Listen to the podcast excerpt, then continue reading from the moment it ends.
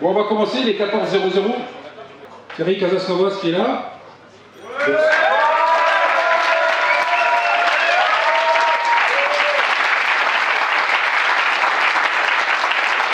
Thierry n'est pas, je leur dis encore, tout le monde le sait, il n'est pas membre d'égalité et réconciliation. Ça fait longtemps que. Alors moi je le connais personnellement, donc c'est. Euh, c'était, je l'ai invité, pas, à titre personnel, mais parce que euh, ça fait déjà longtemps qu'on le relaie, etc., Quelque part, il porte euh, bien sa culotte, dans le bon sens, et il a des choses intéressantes à dire. Donc c'est pour ça qu'on l'a relayé souvent. Et donc pour ce qui est des questions-réponses, on sait que peut-être qu'il y en a ici, là, on sait que dans l'autre public, il y a les, pros et les anti-Casas Novas. Donc ça c'est aussi une, particularité d'AER, euh, chez ER, c'est qu'on a, on a le dialogue, on a la liberté de parole. Bon, il y en a qu'on n'a pas envie d'écouter. Mais donc là, ça va être l'occasion, si, on... Ah ouais, on a pas envie. Mais là, ça va être l'occasion, si on a, de, lancer le débat. Je pense que le gars est, il est capable de répondre, hein, donc ça peut être intéressant pour tout le monde. Voilà, donc je vous laisse la parole. Ah si, je vais poser la première question. Non, je la poserai après. Donc je vous laisse la parole. Donc euh, Thierry Canos-Navas, merci. Merci Marco. Merci beaucoup. Alors oui, juste un petit mot. C'est pas pour raconter ma, vie, mais en fait, d'habitude, je dis sur les conférences, vous pouvez tout filmer, tout reproduire sur Internet et tout. Là, exceptionnellement, je vais vous demander de ne pas le faire. Non pas parce que j'ai pas les couilles d'apparaître avec égalité et réconciliation, parce que j'ai déjà fait, mais pour une bonne et simple raison, c'est que, je vous le dis, histoire que ça vous touche, que ça vous émeuve et puis que vous respectiez le truc. Je suis en cours de séparation avec mon épouse et actuellement elle est en train de me reprendre la garde de mon fils, en particulier pour mes affinités avec euh, la diodosphère conspirationniste nazie, Heil Hitler et ainsi de suite. Donc non non mais c'est pas c'est pas c'est de bonne guerre. Enfin voilà, il n'est pas il pas question de prendre un parti quiconque, mais juste pour vous dire que actuellement précisément, ça serait vraiment pour moi problématique d'apparaître comme ça. D'ici, dès qu'on aura réglé le truc, d'ici 2-3 mois, on pourra balancer la vidéo et elle, elle est enregistrée par ER, donc il n'y a pas de problème de ce côté-là. Mais je vous remercie de respecter ça, c'est important pour moi. Euh, et pareil, quoi, s'il y en a qui peuvent éviter de dire sur les réseaux sociaux, oui, il y avait Titi qui était à égalité et réconciliation, ça me faciliterait la tâche. Voilà. Bon, je vous remercie beaucoup. J'ai vu, bon, je vous remercie pour vos applaudissements. Euh, en même temps, comme le dit Marco, je suis particulièrement intéressé pour discuter après avec les personnes qui ont, euh, qui ont à critiquer, à, à, à, contredire, à avoir des opinions différentes de ce que je vais vous proposer. Je dirais même que c'est presque ce qui m'intéresse le plus. À partir du moment où on discute euh, avec des opinions qui sont basées sur quelque chose et non pas des a priori, qu'on ne fait pas des procès d'intention, qu'on caricature pas, ça m'intéresse toujours énormément. Parce qu'en fait, ce qui m'intéresse, c'est pas d'avoir une opinion personnelle, mais c'est d'avancer vers quelque chose qui soit le plus proche possible de la réalité. Alors, Marco m'a demandé un petit titre pour cette, euh, pour cette petite présentation. Je vais la faire relativement courte, histoire qu'ensuite on ait vraiment des temps d'échange, parce que je pense que c'est là où c'est le plus intéressant. Euh, je voulais parler pour en finir avec Pasteur, finalement, pour en finir avec la peur. Parce que bon, là, je suis agréablement surpris. En, arrivant, je me suis quand même posé une question. Je me suis dit, merde, et s'ils ont tous les masques sur la gueule, qu'est-ce que je fais? Et je m'étais préparé, je m'étais dit, peut-être que je fais demi-tour. Parce que je n'étais pas prêt à l'envisager. Donc bon, ça me rassure bien. Mais euh, actuellement, on vit bon, une, période quand même assez euh, extraordinaire, on va dire, assez formidable par certains aspects, parce que, je sais pas vous, mais moi je pensais jamais qu'on en arriverait là où on en est actuellement. Et ce qui est intéressant de voir, c'est que tout ceci est possible parce que, euh, comme toujours, il y a une idéologie en dessous qui permet de justifier tout ce qui se passe. Et c'est très intéressant parce que je ne sais pas si vous avez été confronté à la nécessité de discuter avec des personnes, parce que moi au début c'était mon truc, j'allais dans les endroits où on me demandait le masque, puis je voulais faire un peu le warrior, j'arrivais, je le mettais pas, puis j'essayais de faire réfléchir les gens, de leur dire non mais est-ce que vous savez la taille du masque, la filtration, tout ça, comment ça se transmet un virus, est-ce que vous êtes sûr que le virus il se transmet par voie aérienne et non pas par voie digestive, enfin autant d'arguments, et puis chaque fois c'était non mais de toute façon c'est comme ça. Et je pense que ce c'est comme ça, il est possible, simplement parce qu'on vit dans un modèle de la vie, de l'humain, euh, et de la vie tout court, euh, qui est ce qu'il est et qui nous conduit à avoir les résultats qu'on a actuellement. Et moi, je suis quelqu'un de très très optimiste. Je suis aussi quelqu'un de très très croyant. Donc, je n'ai aucun doute quant à l'issue finale. Le problème, c'est les lacets qui vont nous y conduire et peut-être la violence et la souffrance qui va être induite. Et c'est pour ça que j'ai à cœur aujourd'hui d'essayer de, vous présenter historiquement, on va faire rapidement, hein, euh, le modèle, comment il s'est construit, ce modèle qu'on dit le modèle pasteurien, un modèle relativement matérialiste, et vous allez voir que ça va au-delà d'un simple modèle de santé, c'est vraiment tout un modèle spirituel aussi qui s'est élaboré autour de ça, et quelle pourrait être une alternative à ce modèle? Alors, pour la discussion, je vous le dis tout de suite, au niveau légitimité, j'en ai aucune, techniquement à part euh, mon expérience, ma passion et ma vie, j'étais quelqu'un qui était à une époque de sa vie déclaré gravement malade, mourant, à l'article de la mort, et après avoir cherché des tas de solutions, que je dirais, vous verrez pourquoi je le dis, des solutions extérieures, un jour, j'ai eu une espèce de déclic en me disant que ben, c'était à moi aussi de prendre la responsabilité de mes choix et de ma vie et de modifier ce qui devait être modifié. Et à partir de ce moment-là, il y a eu une inflexion notoire de mon état de santé et des pathologies qui normalement sont incurables, surtout si on n'utilise pas le traitement allopathique recommandé, ben, l'ont été spontanément, on va dire, d'une certaine manière. Et donc j'en ai fait, euh, une passion parce que j'ai été euh, un peu bluffé par ce qui s'était passé, et donc j'ai, à cœur un petit peu de, porter ce message et, d'attirer l'attention sur euh, des possibilités du vivant. D'habitude, on, a tendance à, à.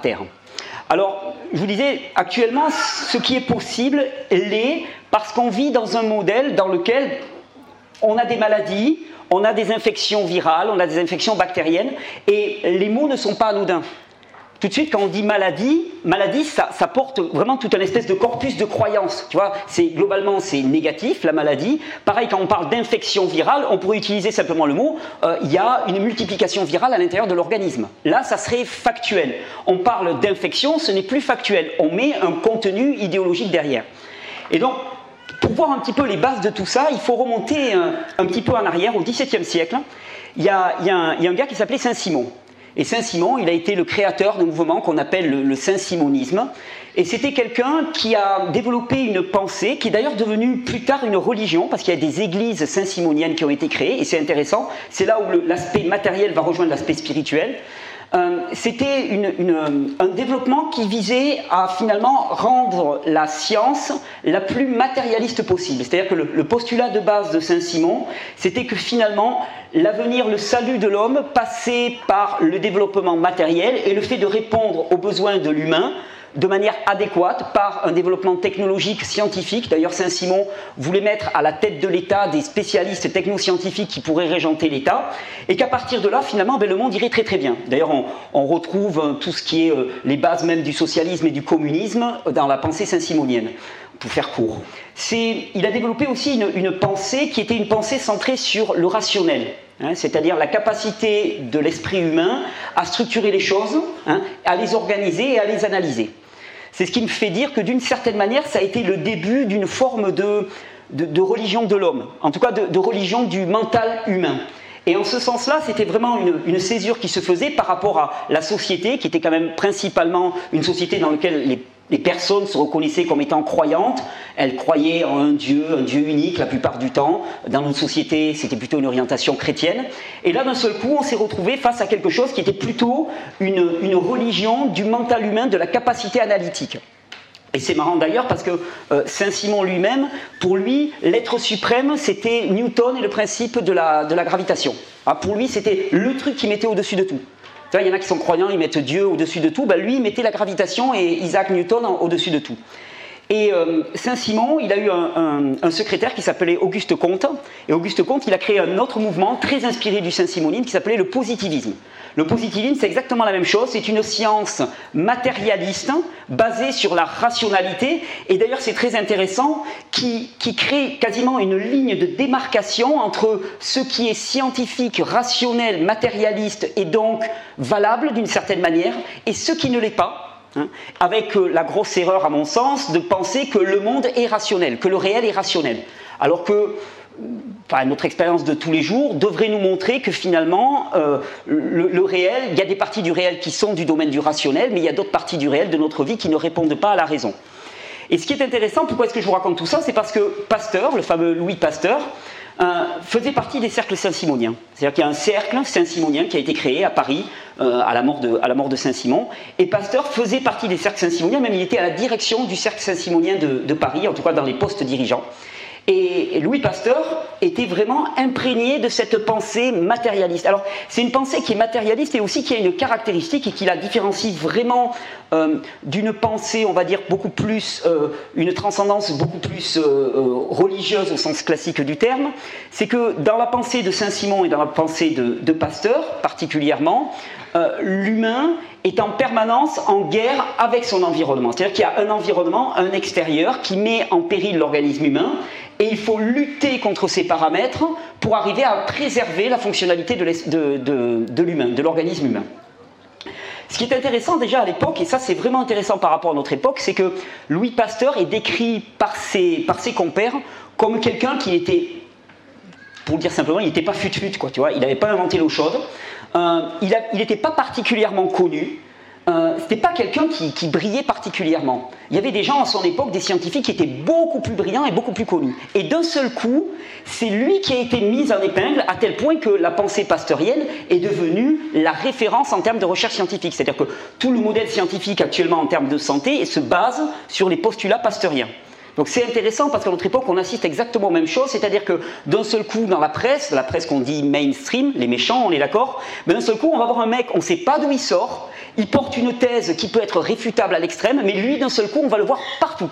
Partout, il n'y a que lui qui parle. Bien sûr, droit de réponse aux autres, droit de réflexion, il n'y a pas. D'un seul coup, quelqu'un est porté au nu. Et quand on s'intéresse historiquement à ce qui s'est passé avec Pasteur, c'est exactement la même chose. Et alors, Pasteur, il postulait des choses intéressantes intéressante parce qu'on a le droit de postuler ce qu'on veut. Moi, je toujours, euh, je trouve, ça très, vivant d'essayer des pistes. Tu vois, on, peut tout essayer. Moi, je me souviens comme ça, une fois, il y a un copain qui a débarqué à la maison, il me dit Thierry, j'ai une nouvelle pour toi, la Terre est plate. Alors moi, sur le coup, tu vois, j'étais un peu scotché et tout, et je me souviens, ma, compagne d'alors me vient prendre dans un coin, elle me dit, mais il est juste complètement taré. Et moi, sur le coup, j'ai dit non, je trouve ça vraiment intéressant d'arriver à questionner un truc qui nous paraît aussi évident. Bon, après, les arguments qu'il m'avait donnés me paraissaient un peu foireux, mais quand même, j'avais trouvé ça vraiment vivant comme, comme, comme posture. Alors, Pasteur, il postule quelque chose. Et ce qu'il postule en particulier, c'est la stérilité de l'organisme humain. C'est-à-dire qu'il pense que l'organisme humain est stérile. C'est-à-dire que stérile, hein, ça veut dire ce que ça veut dire, c'est qu'il n'y a pas de vie, de vie microbienne, de micro-organisme à l'intérieur de l'organisme humain on sait depuis longtemps maintenant que ce postulat est complètement faux.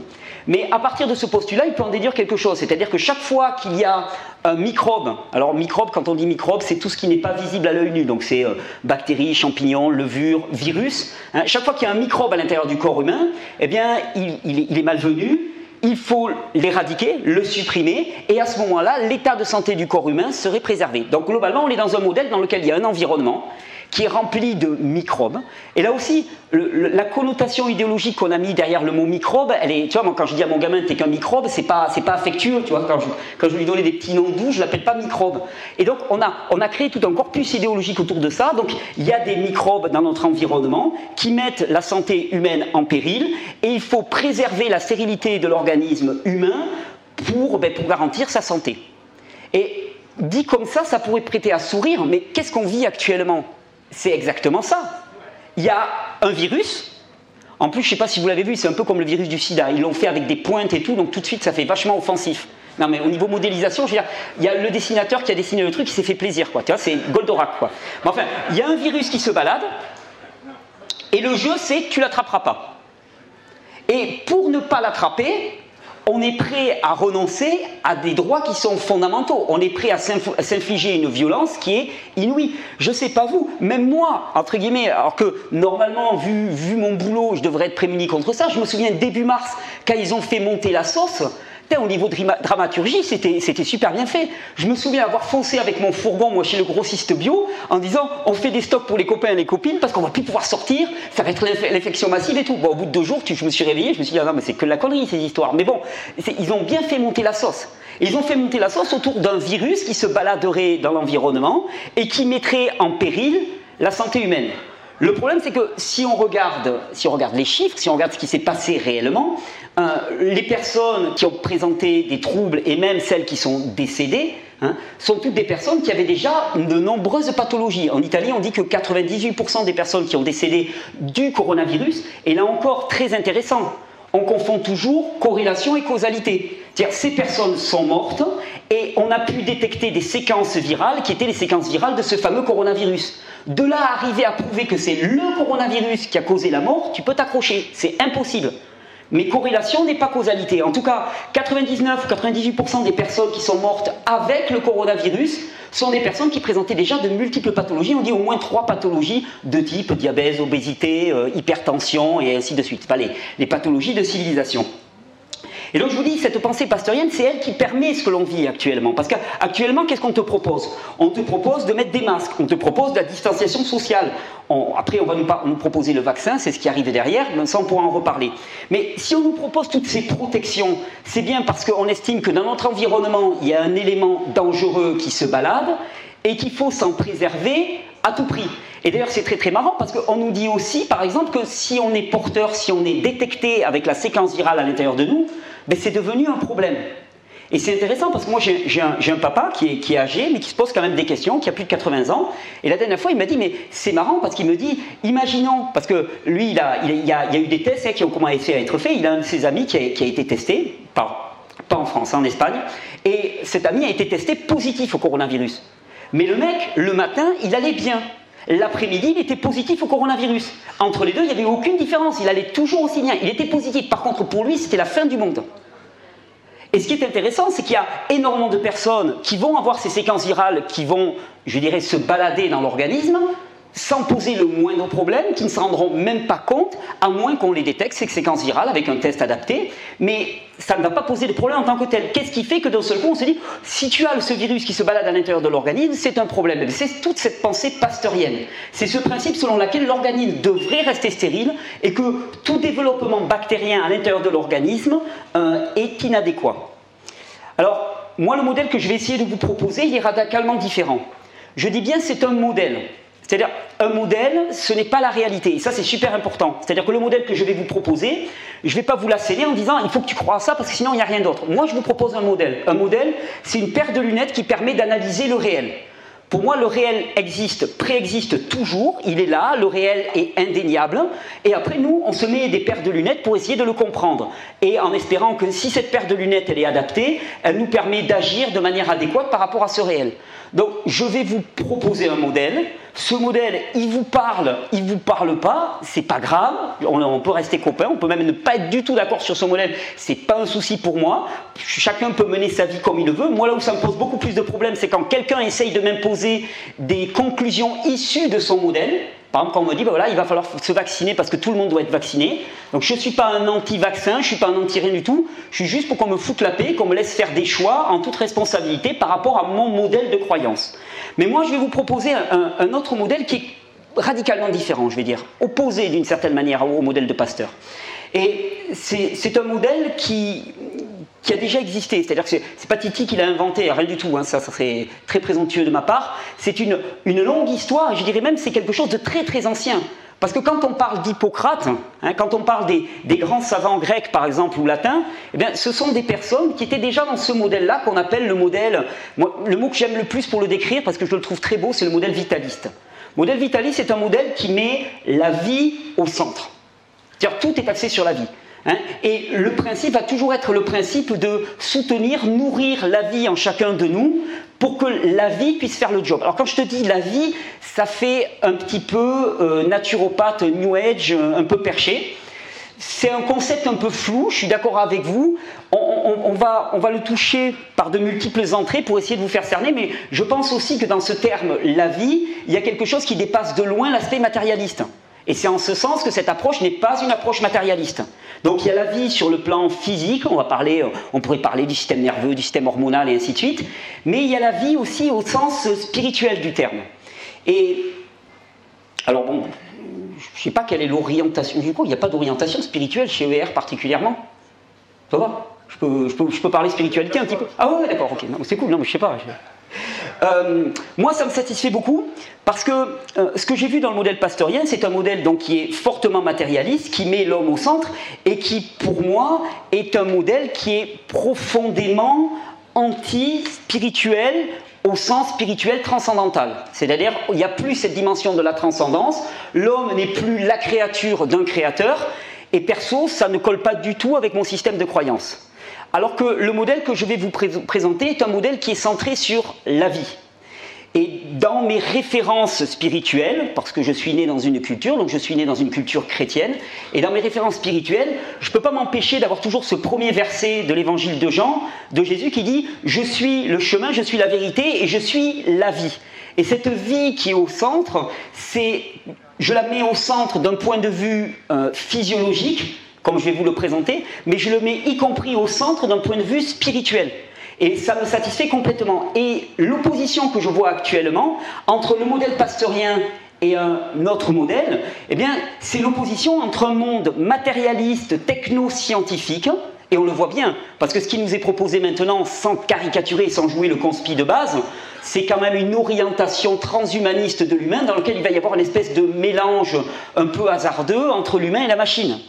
D'ailleurs, à ce niveau-là, c'est très très intéressant parce que je ne sais pas si vous avez vu les films des années 70-80. Dans les films des années 70-80, on prenait des robots et on essayait de les rendre humains. C'était un peu ça, toujours, les histoires. Quoi. Et en fait, on s'est rendu compte, c'est ce qui a été fait, y compris au niveau de la recherche scientifique, et on s'est rendu compte que ça ne marchait pas. C'est-à-dire qu'une machine restera toujours une machine la vie est quelque chose de très particulier et qui ne peut pas se reproduire par une association d'éléments. La, vie, c'est un mystère, c'est quelque chose, c'est, moi, pour moi, c'est un chemin spirituel qui nous attend tous à un moment ou à un autre dans notre vie. Mais la vie, appréhender la vie, c'est d'abord une expérience, c'est pas un modèle, c'est pas un système matérialiste sur lequel on peut s'appuyer. Et c'est pour ça que maintenant, l'orientation a été prise complètement différemment par le système techno-scientifique. Ils se sont rendus compte qu'ils ne pouvaient pas créer la vie à partir d'un assemblage matérialiste. Donc ils prennent maintenant des organismes vivants et ils y incluent des parts de machines de manière à arriver à un hybride entre vivants et non vivants. Donc, d'un côté, il y a ce modèle de développement qui nous est proposé, euh, un modèle dans lequel finalement, euh, voilà, on va avoir des puces implantées sous la peau qui vont nous permettre de payer nos impôts, de payer tout, ainsi de suite. La vie va être parfaite. Nos fonctions seront améliorées par la machine. Là encore, fonction améliorée pour quelqu'un qui est, croyant, se dire qu'on va améliorer l'humain par la machine, c'est déjà c'est une abjection, quoi. C'est pas entendable. Moi, je considère, et je vous présenter dans le modèle que je vais vous présenter, que l'humain est le vivant dans sa forme et l'aboutissement le plus parfait, mais la vie en tant que telle. Et, ça colle avec mon système spirituel parce que pour moi, on, est des créatures d'un Dieu qui est parfait et qui nous a créés à son image. D'ailleurs, c'est marrant cette histoire de créer à son image parce que il y a un moment où j'ai fréquenté pas mal les églises évangéliques, donc j'ai gardé des petits contacts chez les pasteurs. Et souvent, je vais, je, vais, je vais faire mon speech dans les églises évangéliques. Et souvent, quand je, veux, quand je veux les toucher, les gens, quand je veux un peu les interpeller pour commencer un peu punchy, vous savez, un peu à la, à la Eminem, quoi, leur rentrer un peu dedans, je les regarde tous et je prends le début de la Genèse. Et puis il y a marqué euh, Et Dieu créa l'homme à son image. Et alors là, je m'arrête, tu vois, je fais un peu la dramaturgie. Puis je les regarde tous et je dis ok, d'accord, Dieu a créé l'homme à son image. Donc ok, Dieu est obèse, diabétique, Dieu pète la nuit, Dieu est enrhumé et Dieu est chauve. Alors j'ai dit mais qu'est-ce qui s'est passé? Bon, et tout de suite, ça les fait rigoler, puis ça, tu vois, ça, ça, ça met, un, petit, un, petit coup de, un petit coup de boost à la discussion. Mais le modèle vers lequel nous pourrions être entraînés, et pour moi, il y a vraiment une croisée des chemins qui se passe actuellement, et c'est pour ça que je trouve cette période aussi formidable, c'est un modèle techno-scientifique, matérialiste, pasteurien, dans lequel l'humain est en guerre perpétuelle contre son environnement, dans lequel finalement il faut nous protéger et de plus en plus mécaniquement d'un environnement qui serait dit hostile, et dans lequel finalement les fonctions de l'humain qui viennent à dégénérer sont remplacées par des fonctions de la machine. D'ailleurs, on se rend compte euh, au travers de l'histoire humaine que plus les machines ont pris de l'importance, plus le corps humain a dégénéré. Moi, j'ai été boulanger à une époque, par exemple, et je me souviens très bien, je portais mes sacs de farine de 30-35 kilos, et tu avais un vieux, un petit vieux qui se marrait à côté, qui me disait que quand il était jeune, lui, les sacs de farine, il faisait 80 kilos. Et il portait les sacs de 80 kilos. Ah ben nous, maintenant, on ne porte plus les sacs de 80 kilos. On a des transpalettes qui portent. Oui, mais ce faisant, ben, c'est l'humain qui dégénère. Donc on a des machines de plus en plus complexes. On a des téléphones qui font des tas de trucs, des machines qui font des tas de trucs, on a des élévateurs, tout.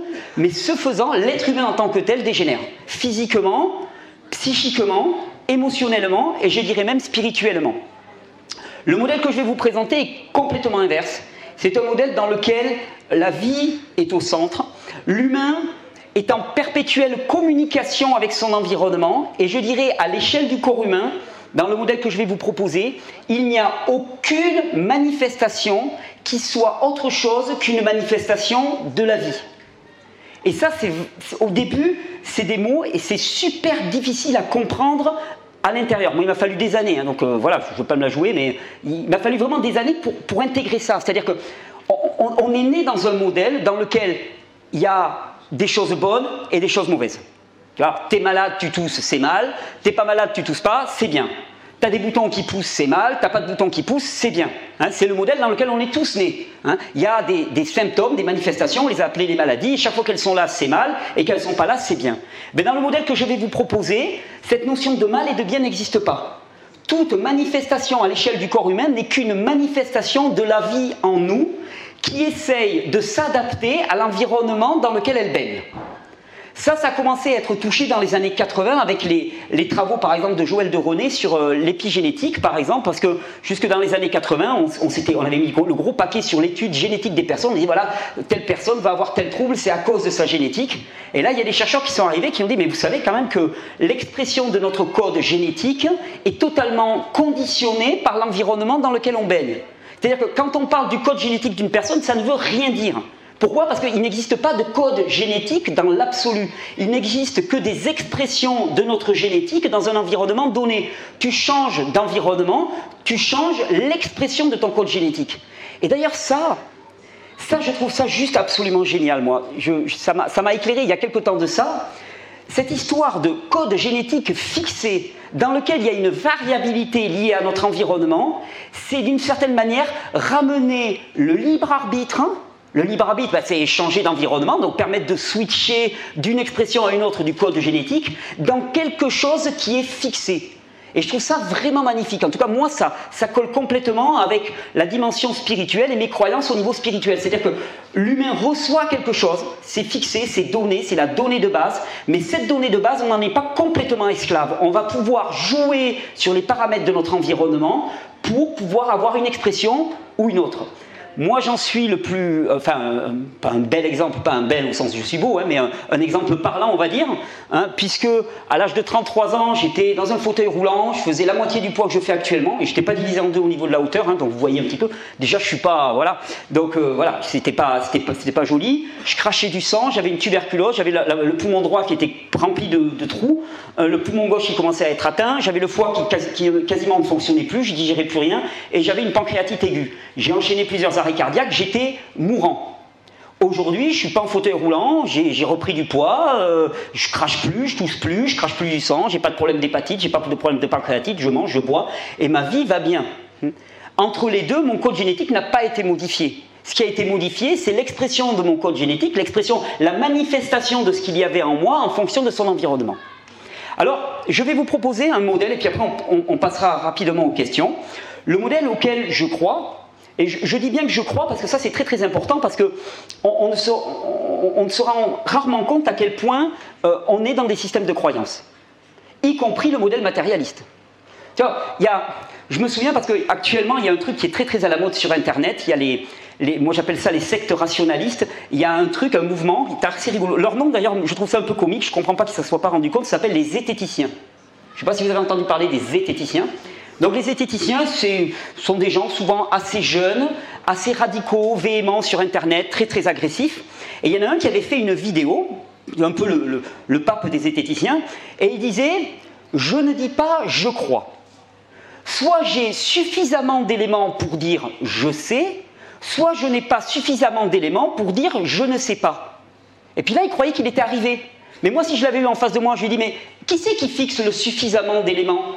C'est qui? Ben, c'est un consensus. Donc, tu es dans un système de croyance. À un moment, tu crois que tu as suffisamment d'éléments pour dire je sais. En vérité, tu n'as pas plus d'éléments que moi.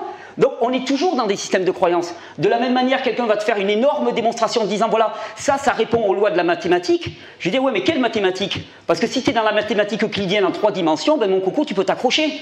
Parce que maintenant, on est dans des mathématiques à 6, 7 dimensions. Donc tu es complètement lourdé. Donc on est tous dans des systèmes de croyances. Et donc je revendique le droit d'appeler le modèle que je vais vous proposer un système de croyances. C'est un système de croyances. Si ce système de croyances est plus efficace pour rendre notre vie plus agréable, plus confortable, nous permettre d'avoir plus d'énergie, plus la banane, voilà, bah, moi je trouve que c'est un bon système de croyances. Alors, on va se balader dans le système de croyance si vous voulez, parce qu'il y a plein de trucs qui sont bizarres. on, était dans l'ancien monde. Dans l'ancien monde, tu as des maladies, tu tombes malade, donc il faut prendre des médicaments et ainsi de suite. Bon, on va faire un petit saut. On va dans un autre monde. Alors, ce notre autre monde, c'est vraiment bizarre. Déjà, il n'y a pas de maladie. Donc, si tu viens avec moi dans ce monde, on va faire un truc, tu vois, style prédicateur, tu vois, tu es malade, hop, c'est réglé. Il n'y a pas de maladie, donc tu n'es plus malade. Illico. Donc déjà, c'est réglé. Non, il n'y a pas de maladie, il y a des symptômes. Dans, le monde dans lequel je vous propose de, vous balader, il y a des symptômes. Les symptômes, ce sont des manifestations. Et à l'échelle du corps, ce sont presque, je dirais, des alarmes des, petits signaux qui s'allument, tu vas un, un, un, et puis normal, une alarme, tu vois, rarement l'alarme ça va être dors, dors, dors mon bébé, dors, dors. Tu sais, ça fait un, un, un. C'est censé attirer ton attention.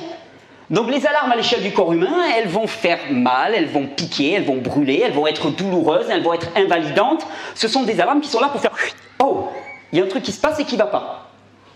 Donc il n'y a plus de maladie, il y a des symptômes, ces symptômes sont des signaux d'alarme. Alarme de quoi? Eh bien, ça demanderait vraiment de développer longtemps sur le plan physiologique d'abord.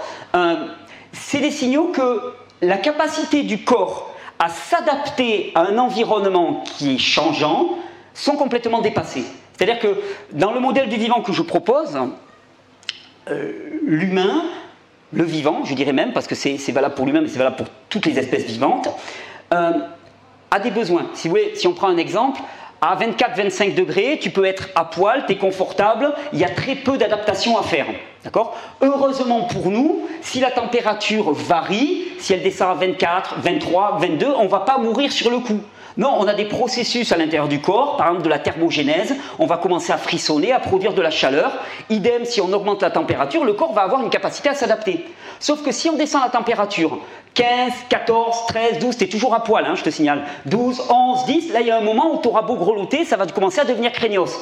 Et là, tu vas commencer à avoir, si tu ne peux pas te couvrir, donc à, utiliser des artifices extérieurs, tu vas commencer à avoir des symptômes, des douleurs au bout des doigts, des douleurs au bout des pieds, qui t'indiquent qu'il y a un problème, ton corps est arrivé en limite de sa capacité d'adaptation.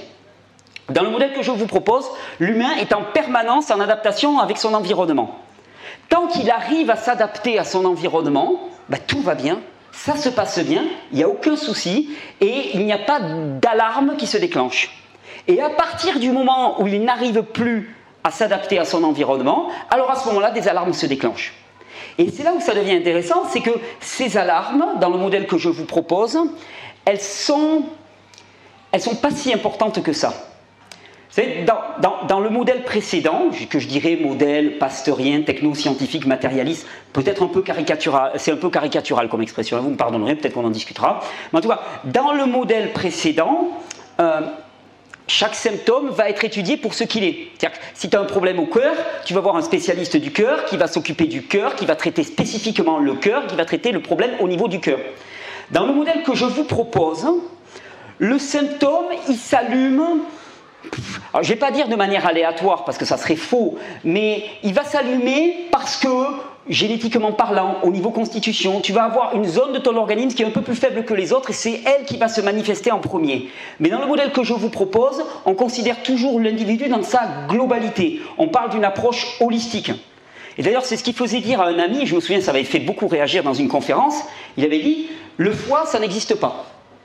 Ah, t'es teubé le mec quoi. Le, foie ça existe. Le foie, on voit Non, il dit le foie ça n'existe pas. Un foie tout seul n'a aucun sens. Par lui-même, un foie ne peut pas vivre.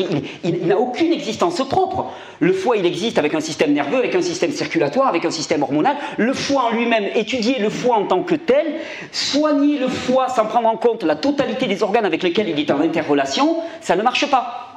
On, parle par exemple de relations entre les organes. Vous savez, il y a deux types de, messagers dans le corps. Il y a des messages, de type électrique qui sont véhiculés par le système nerveux, et puis il y a des messages de type physico-chimique qui sont véhiculés par ce qu'on appelle des hormones.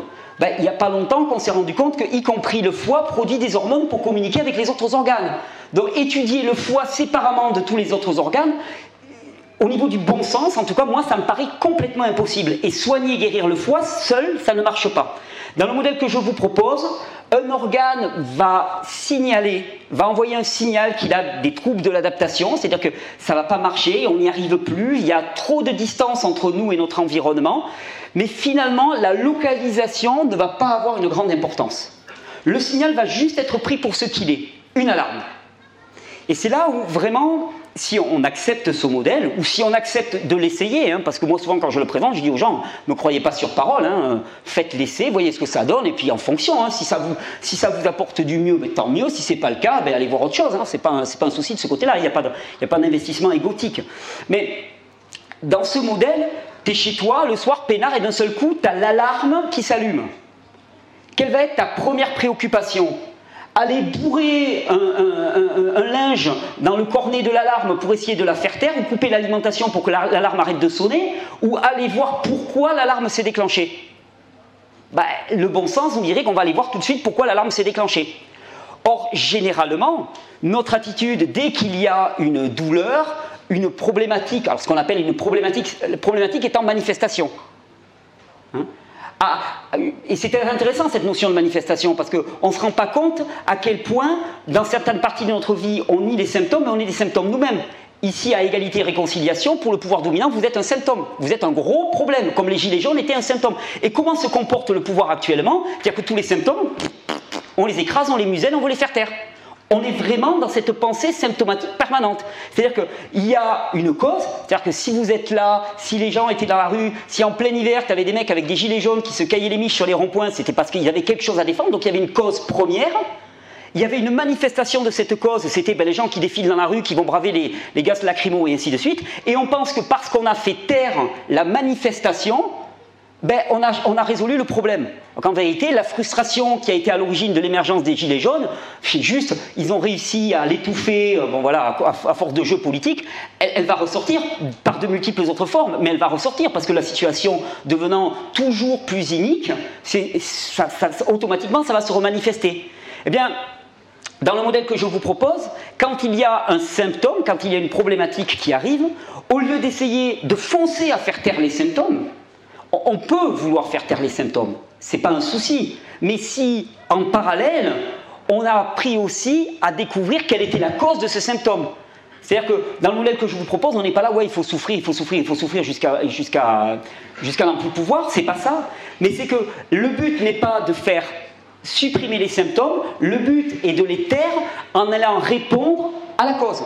C'est-à-dire, globalement, la différence, ça va être charger les gilets jaunes avec des lacrymos ou écouter tous les besoins qui remontent de ce mouvement et faire en sorte de modifier euh, le fonctionnement en France de manière à ce que les gens n'aient plus envie de se retrouver dans la rue, parce que leurs besoins auront été remplis. Et c'est ça vraiment la grosse différence entre un modèle symptomatique et un modèle holistique qui prend en, cause, en, compte la cause des causes. Alors vous allez me dire, mais en pratique, qu'est-ce que ça donne? Hein, C'est quoi ton histoire? Parce que là, c'est très très verbeux. Ben, en pratique, quand on parle particulièrement de, santé, et pour moi, le domaine de la santé est vraiment un, domaine important. Il y, a, une notion, moi, qui m'importe énormément, c'est la notion d'autonomie. Je pense qu'il y a beaucoup de gens ici qui sont aussi très, très sensibilisés à cette notion. Et notre alimentation est un domaine dans lequel notre autonomie peut s'exercer. Notre santé est vraiment un domaine dans lequel notre autonomie peut s'exercer. Et à l'époque actuelle particulièrement, c'est vraiment ça qui va faire la différence dans les destinées qui sont les nôtres. C'est-à-dire, est-ce qu'on va exercer notre autonomie, c'est-à-dire notre capacité à penser par nous-mêmes et à faire des choix par nous-mêmes, ou est-ce qu'on va être dans une forme d'hétéronomie où des gens vont faire des choix pour nous? Et c'est une, vraie question. Alors, dans la démarche d'autonomie en matière de santé, si on considère qu'un symptôme, un signal qui s'allume, euh, est, quelque chose qui va attirer notre attention, eh bien ensuite, on va essayer de comprendre qu'est-ce qui a pu faire allumer ce signal. Et dans le modèle que je propose, ben, qu'est-ce qu'on fait tout simplement ben, On passe en revue sa vie. On, comme des cartes, tu vois, tu as un jeu de cartes et puis tu, tu, les poses à plat, puis là tu les regardes. Et ce qui est très marrant, c'est qu'on sait tous ce qui ne va pas. On sait absolument. Moi, ce jeu, j'y joue très souvent avec des gens et ils me disent alors, tu sais, alors, on va parler, euh, ah, qu'est-ce que tu manges Ah ouais, non, mais je sais, euh, ça, putain, je bois trop. Tu vois, il ne s'agit pas de rentrer dans une forme religieuse, tu vois, il ne faut pas boire, il ne faut pas manger, c'est pas du tout ça. Mais il va dire, oh non, mais là, là, tu vois, je, je, dors pas assez, ça je sais, je bosse trop, je sais que je bosse trop. Et on a l'impression que chaque élément, on se dit, ouais, d'accord, je bosse trop, mais bon, c'est pas si grave. Ouais, non, mais un petit élément pas si grave, plus un petit élément pas si grave, plus un petit élément pas si grave, et eh ben ça peut faire la différence entre un gars qui, était en chaise roulante entre 3 ans et un gars qui maintenant va bien. D'ailleurs, c'est marrant parce que j'ai une petite anecdote. Il y a, quelques jours, j'ai dû passer un, examen parce que j'avais encore l'illusion de demander un, prêt bancaire pour un achat immobilier. Bon, finalement, j'ai compris que ce n'était pas la peine. Mais bon, je suis quand même allé faire un. Eh, anecdote vraie quand même. Hein. J'ai fait quatre banques. Les quatre banques qui m'ont fait tourner en bourrique. Et le quatrième, et c'est dommage que j'ai pas eu mon enregistreur à ce moment-là, m'a dit ouvertement que mon dossier, il était bon, il n'y avait pas de souci. Par contre, il y avait un truc qui bloquait et qui continuerait à bloquer dans toutes les banques. Il m'a dit globalement, c'est votre rapprochement avec Dieudonné et Soral.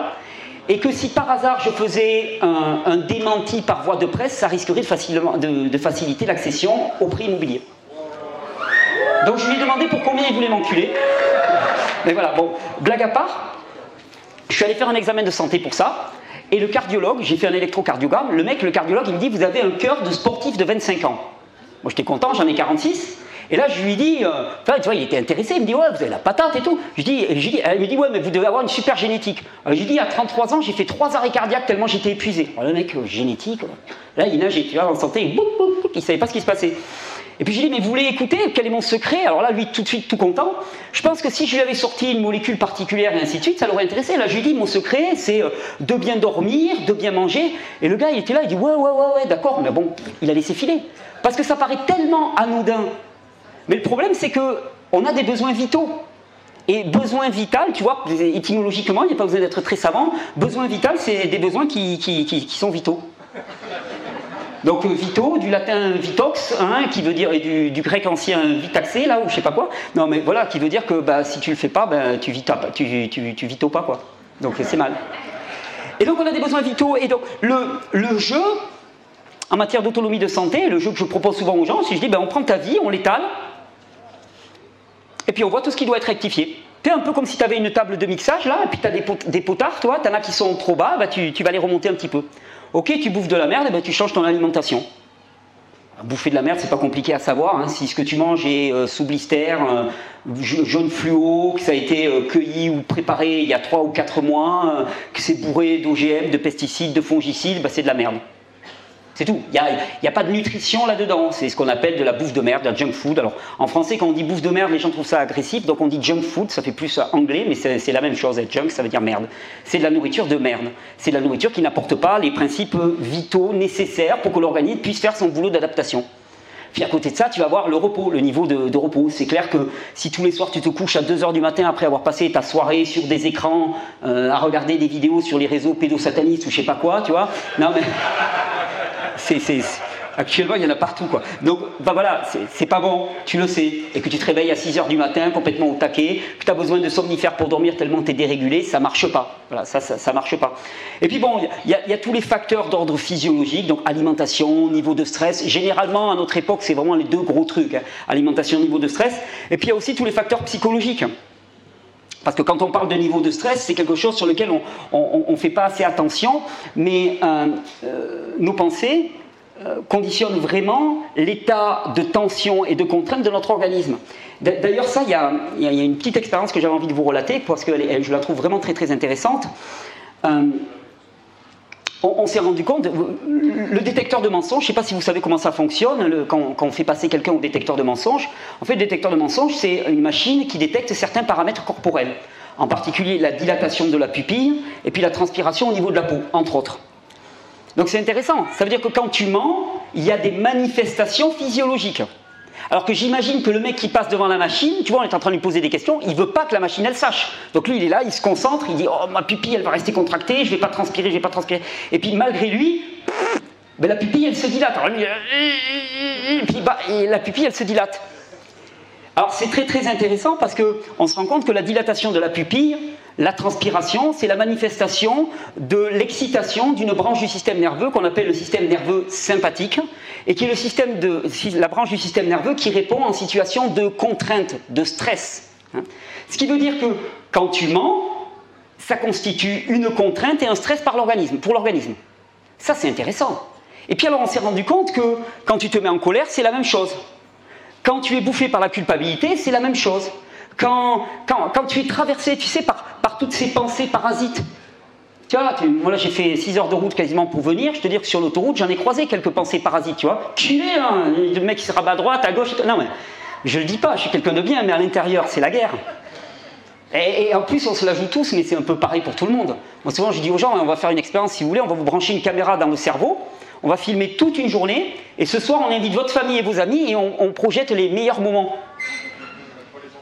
Mais ça risque d'être chaud. Ça risque d'être chaud. On, est tous humains. Par contre, prendre conscience que, à l'échelle de notre mental, cultiver, parce qu'il y a une différence entre avoir une espèce de petite colère qui monte et puis on la laisse passer, et puis le fait de le cultiver et de le ruminer. Et ça, ça nous détruit littéralement de l'intérieur. D'ailleurs, moi à l'époque, quand j'avais 33 ans, quand j'ai fait cette espèce, on va dire, en utilisant des mots un peu connotés, mais on pourrait presque parler d'examen de vie, hein, dans lequel il y aurait un examen de conscience, mais aussi un examen de mon hygiène de vie. Donc c'est vraiment, c'est étendre le domaine spirituel au domaine matériel ou inversement. Ben moi, il y avait deux paramètres que j'ai vraiment isolés euh, qui, qui n'allaient pas du tout. C'était mon alimentation, qui était catastrophique, et ben, mon état psychique, mon état mental, mon rapport aux autres, mon rapport à, mon environnement, ma façon de me comporter. J'étais extrêmement colérique, j'étais quelqu'un qui, qui, ruminait énormément, qui, voilà, qui, ça marchait pas dans ma tête. Et je me faisais bouffer par tout ce qui se passait. Donc j'ai cherché de l'aide à ce niveau-là. Eh dans le modèle que je propose, on remet les, paramètres à, la norme. Alors vous allez dire, oui, bon, d'accord, ok, tu, commences à mieux manger, tu vois, ok, mais et après? Mais après, c'est là où la magie opère. C'est là où la magie opère parce qu'il y a en nous un principe qu'on appelle la vie. Vous savez, il y a une expression qui dit, ouais, tant qu'il y a de la vie, il y a de l'espoir. Alors ça paraît un peu truc de grand-mère. Et en même temps, je ne connais pas meilleure expression. Tant qu'il y a de la vie, il y a de l'espoir. Et souvent, je dis aux gens pour relativiser, si vous apportez un, un cajot rempli de bananes et d'ananas à un vous n'allez pas le ressusciter. Donc, ce n'est pas les produits extérieurs qui vont pouvoir nous donner ou nous reprendre la vie. C'est pas ça. Ils vont pouvoir nourrir la vie ou ne pas la nourrir. D'ailleurs, dans la Bible, il y a un verset qui dit euh, euh, Choisis la vie et tu vivras. C'est puissant, hein c'est un truc qu'on peut y méditer. Je, quelle que, soit votre tradition spirituelle, dans toutes les traditions spirituelles, comme ça, il y a des, versets. Enfin, moi, j'ai des copains, quand je leur cite ça, ils me citent le Coran, des versets, tu les prends, tu sais, tu les prends en pleine figure, et là, tu restes là avec ça pendant des jours et des jours. Choisis la vie et tu vivras. Putain, c'est aussi simple que ça. Et ça veut dire quoi, choisir la vie? Ben, Ça veut dire choisir la vie à chaque instant, à chaque seconde. Et voilà. Chaque fois que je commence à sentir la colère qui monte et puis que finalement ben, j'arrive à désamorcer cette colère, je choisis la vie. Chaque fois que je fais du bien à mon gamin, je choisis la vie. Chaque fois que je choisis de consommer une alimentation de qualité, je choisis la vie. Chaque fois que je choisis d'aller me reposer plutôt que de me surstimuler ou de prendre un café, je choisis la vie. Chaque fois que je fais du bien à quelqu'un, je choisis la vie. voilà, c'est ça, choisis la vie. Et la somme de ces petits éléments, de ces petits choisis la vie, ou de ces petits choisis la mort, parce qu'à l'inverse c'est ça, et eh bien la somme, tu vois, on fait le différentiel et puis on voit où tu en es.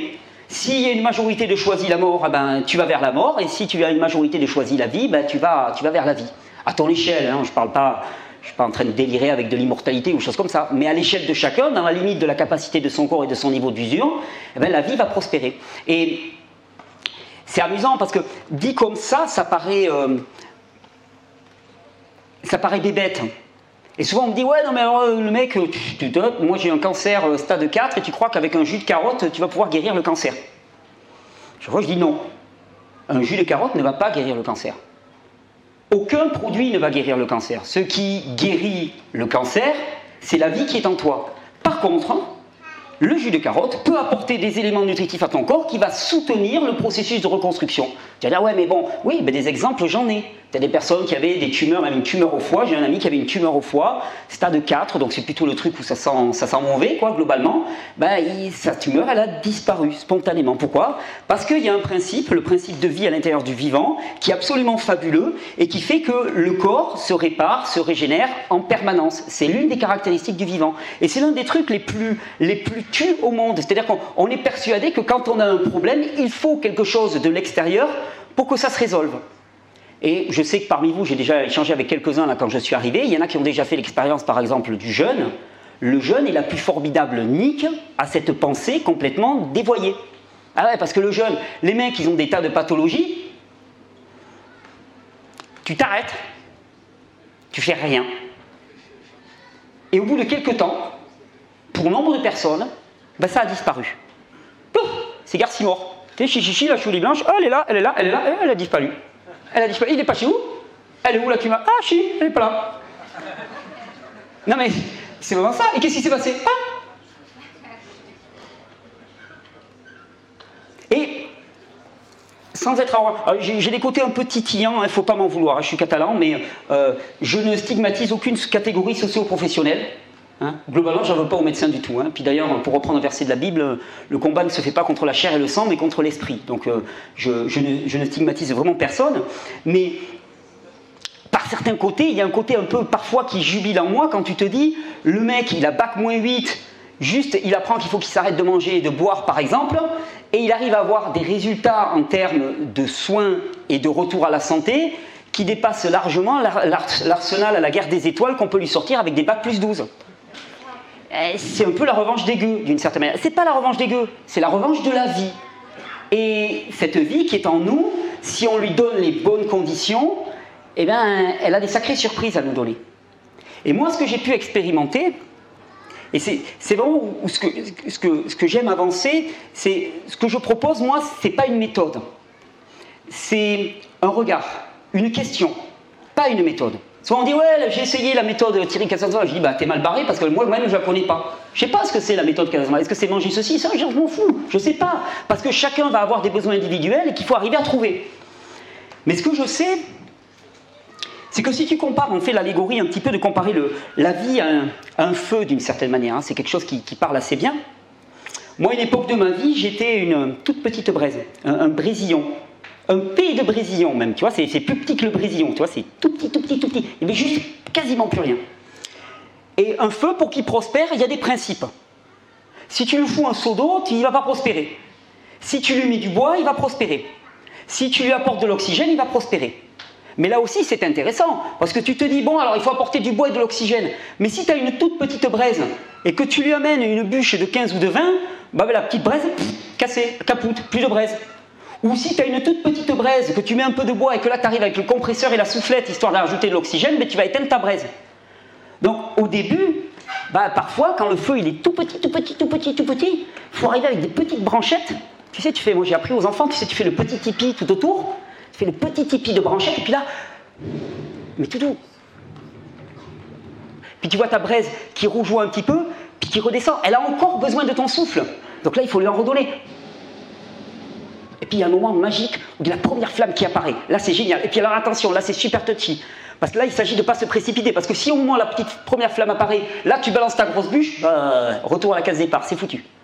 Mais si tu apportes du bois et de l'oxygène en quantité adéquate, parfaitement adaptée, donc individuellement adaptée à l'état de ta braise, à l'instant où elle est, il n'y a aucune raison que de ta braise tu ne fasses pas un incendie qui va emporter des milliers d'hectares. Et ça pourquoi? Parce qu'il y a des principes. Et ça, je trouve ça très rassurant, parce que dans le premier modèle, dans le modèle pasteurien, matérialiste, technoscientifique, on évolue dans un monde dans lequel la maladie peut nous tomber sur le coin du nez à tout moment, de manière un peu aléatoire. Toi, toi là, tu es tranquille, tu marches dans la rue, puis tu as un jeune à capuche là, tu vois, ça c'est la maladie, qui t'attend, c'est juste là contre le trottoir, puis là, là, puis tu là, s'il vous plaît, laissez-moi tranquille et tout ce que tu veux, hop, il te chope, bim, un cancer, pas de peau. Tu passais là, et alors, je dis souvent ce modèle, il y a quelque chose de vachement satisfaisant. Un truc super satisfaisant, c'est que dans ce modèle, on est innocent. C'est-à-dire, on n'y est pour rien. Par contre, parce qu'on est innocent, et donc irresponsable, hein, parce que quand on est innocent, on n'est pas responsable de ce qui se passe, on est aussi impuissant. Ah, parce que si tu n'y es pour rien, tu n'as aucun moyen d'agir, puisque ce n'est pas de ta responsabilité, tu n'as aucun moyen d'agir pour changer les choses. Dans le modèle que je vous propose, c'est pas du tout comme ça. Il y a des principes, il y a des lois. Et moi, je crois à un monde de principes et de lois. Il y a des grandes lois dans ce monde, que je dirais des lois naturelles ou des lois créationnelles, comme tu, veux, comme tu peux l'entendre. Et ces lois, c'est simple. C'est des lois qui sont les lois de la réalité. On n'a pas à les discuter, on s'en fout de notre opinion. Tu dis, oh, je suis pas tout à fait d'accord, on s'en bat. Non, parce que le grand barbu qui les a édictés, il n'en a rien à cirer de ton opinion. Il dit, c'est comme ça que ça marche. T'es d'accord, t'es pas d'accord, on s'en fout, tu seras soumis à ces lois. Tu bouffes n'importe quoi, de toute façon, un jour ou l'autre, tu vas aller au crash. Tu dors pas, de toute façon, tu vas aller au crash. Tu es bouffé par la culpabilité, ainsi, tu vas aller au crash. Qu'importe soit ton opinion sur la chose. Moi, je crois à un monde où il y a des lois. Ces lois, je dirais même, j'irai plus loin, je dirais qu'elles sont bonnes et parfaites, hein, ces lois. Et ces lois, ben, si on les connaît, on peut faire le choix de les suivre et de prospérer comme il nous a été promis. Et dans le modèle que je propose, il y a une chose qu'il faut abandonner. C'est notre innocence et notre irresponsabilité. Et souvent, ça, c'est un truc, ça m'est déjà arrivé. Une fois, quelqu'un m'avait, dans une conférence, m'avait un peu, un titillé en me disant Ouais, c'est dégueulasse ce que tu dis. Il y a mon père qui est en train de mourir du cancer, et toi, tu lui dis qu'il est responsable. T'es dégueulasse. Alors bon, sur le coup, moi, tu vois, il y avait du monde et tout. Je me dis Oups, mal barré. Ben non, ben, il, était blessé, je comprenais aussi la situation, elle était super douloureuse, c'est jamais rigolo. Enfin. Et puis moi, ce que je lui ai dit, je lui ai dit Mais écoute, je préfère dire à ton père qu'il est responsable et que parce qu'il est responsable, il a peut-être un moyen d'action, plutôt que de lui dire qu'il est irresponsable et qu'il va dégager. Oui, il y a une responsabilité. Responsabilité ne veut pas dire culpabilité, c'est deux choses complètement différentes. Tu es responsable parce que tu as fait des choix. Ce que tu as mangé, tu l'as choisi, même si tu l'as pas choisi consciemment, même si c'est ta culture, même si c'est parce que tu n'avais pas une thune et tout. Il y a un moment où tu as fait l'acte d'achat. Je veux dire, la nourriture, elle n'est pas venue spontanément, elle n'a pas apparu comme ça de génération spontanée devant toi. Non, tu as fait un acte, tu as fait un choix à partir de ton système de croyance, à partir de ce que tu croyais bon, et tu allais la chercher. Et maintenant, tu peux faire un autre choix. Dans le modèle que je vous propose, on est responsable, on fait des choix, on connaît les lois, et les lois elles sont simples, elles pourraient être résumées par cette phrase, choisis la vie et tu vivras. Donc, euh, en termes d'alimentation, choisir la vie, c'est bien simple. Des aliments euh, qui ont poussé, qui ont, qui ont prospéré dans des endroits où la vie était présente, sur des sols vivants, des produits, alors on utilise le terme biologique, je dirais même que c'est à minima le critère biologique. Hein. Des, ceux qui mangent des animaux, des animaux qui ont mangé de l'herbe, qui n'ont pas mangé que des comprimés, qui n'ont pas été séquestrés dans des environnements dans lesquels ils ne peuvent que dégénérer. C'est la base. Hein. Et puis, au niveau psychique, ben, cultiver la paix, cultiver la sérénité, cultiver le pardon. D'ailleurs, tu vois aucune voix spirituelle qui te dit Putain, si ton voisin te fait une crasse, pète-lui les dents, euh, tape-lui dans les couilles, et ainsi de suite. Tous, ils te disent Pardonne à ton prochain. Ouais. Non, mais non. Elle me plairait bien. Si tu en as une comme ça, je veux bien adhérer de temps en temps. Voilà, comme ça j'ai ma carte. Mais non, mais globalement, ils te disent Pardonne à ton prochain, fais-lui du bien, remets-lui ses péchés, tarayé, tarada. Je crois à peu près tout le monde. Bah pourquoi? Bah, Simplement parce que c'est le seul moyen pour toi de prospérer. C'est-à-dire que le plus grand mal que tu fais en cultivant la colère, la haine, l'agressivité, mais c'est d'abord à toi que tu le fais. Pas à l'autre. D'abord à toi. À l'autre, ça, peut arriver que tu lui fasses mal. Mais d'abord à toi. Choisis la vie et tu vivras. Et le modèle que je vous propose, qui est ce modèle d'autonomie, c'est simplement de choisir la vie à chaque instant. Et avec du bon sens et avec de l'expérience, on se rend compte que ce simple petit choix peut faire une différence euh, colossale. Parce qu'un petit choisit la vie, puis un petit choisit la vie, puis un petit choisit la vie, puis un petit choisit la vie, ben, au bout de quelques temps, ben, ça fait un immense choisit la vie. Et un immense choisit la vie, ben, c'est solliciter la vie qui est en nous et ça change totalement la donne. Alors à une époque où on veut nous séparer les uns des autres plus que jamais, nous faire mettre des masques, euh, ce qui est là pour le coup un choix qui est contraire à la vie, c'est-à-dire le, sourire, hein, on dit bien le rire est le propre de l'homme. Nous enlever le sourire, nous enlever l'expression faciale, c'est lourd quand même au niveau, au connotation. C'est gigantesque. Moi, je sais que la semaine dernière, je suis descendu au marché de mon village, là, dans le, dans le, Val-Espire, donc au sud des Pyrénées-Orientales, et je ne savais pas que ce, fou de mer avait dit que tout le monde devait être masqué au marché. Moi, je ne savais pas, donc j'y suis allé, parce que sinon, j'y serais pas allé. J'ai débarqué avec ma compagne, on a commencé à se balader, et tout le monde avec des masques. On s'est regardé tous les deux, on a mais c'est quoi ce délire? Et d'ailleurs, c'est rigolo parce que je, croise une seule personne qui n'avait pas de masque, et le mec il me regarde et dit Ouais, Titi, j'aime bien tes vidéos et tout. C'est comme si on était de la même bande. Ah, il y en a un au moins. Mais c'était horrible à voir. La distanciation sociale aussi, c'est pour moi, c'est un truc, c'est monstrueux d'associer deux mots comme ça. La distanciation est asociale. Ce qui fait société, c'est le lien. C'est pas la distanciation, c'est une arnaque fabuleuse. Il n'y a pas de distanciation sociale. Il y a de la distance asocialisante. il y a de la distance qui épuise les organismes. Le contact social, l'homme est un animal, entre guillemets, social. Faire société, c'est ce qui nous rend humains aussi. Et donc à une époque où on arrive à justifier cette idéologie qui est pour moi une idéologie nauséabonde, hein, sous prétexte de danger viral autour de nous, je crois qu'il est vraiment hyper important de changer son système de croyance et euh, voilà, de se rendre compte que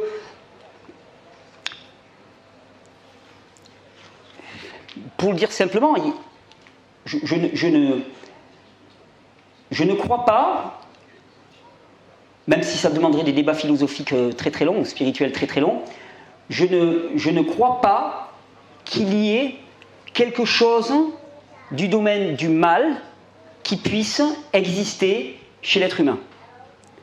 On interprète des manifestations d'une certaine manière, on mène des actions, mais toutes ces manifestations ne sont toujours et uniquement qu'une manifestation de la vie en nous tout le temps.